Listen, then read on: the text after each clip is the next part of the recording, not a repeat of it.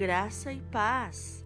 Hoje, 16 de agosto, é dia de Santo Estevão da Hungria. A grande alegria de Deus é ver os seus projetos realizados na vida de seus filhos. Sendo assim, os santos não foram aqueles que não tinham defeitos, mas pessoas pecadoras que se abriram e cooperaram com a obra do Espírito Santo em suas vidas. O santo de hoje, nascido no ano de 979, foi filho do primeiro duque húngaro convertido ao cristianismo por meio da pregação de Santo Adalberto, bispo de Praga.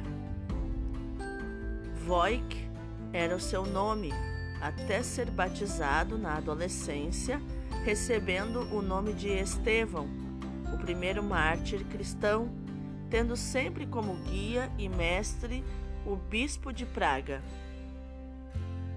Santo Estevão casou-se com a piedosa e inteligente Gisela, a qual muito lhe ajudou no governo do povo húngaro já que precisou unificar muitas tribos dispersas e até mesmo bem usar a ação militar para conter oposições internas e externas.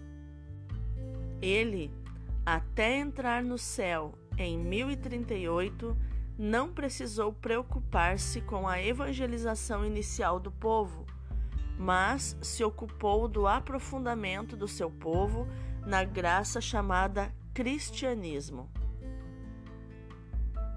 De todo o coração, alma e espírito, estreitou cada vez mais a comunhão com o Papa e a Igreja de Roma.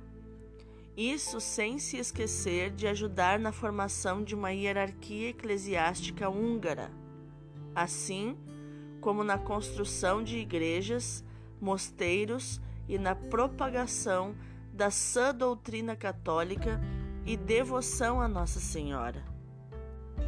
Santo Estevão, por ser o primeiro rei que consagrou a sua nação a Nossa Senhora, tem uma estátua na Basílica de Nossa Senhora de Fátima e um vitral na Capela do Calvário húngaro. Santo Estevão da Hungria, rogai por nós.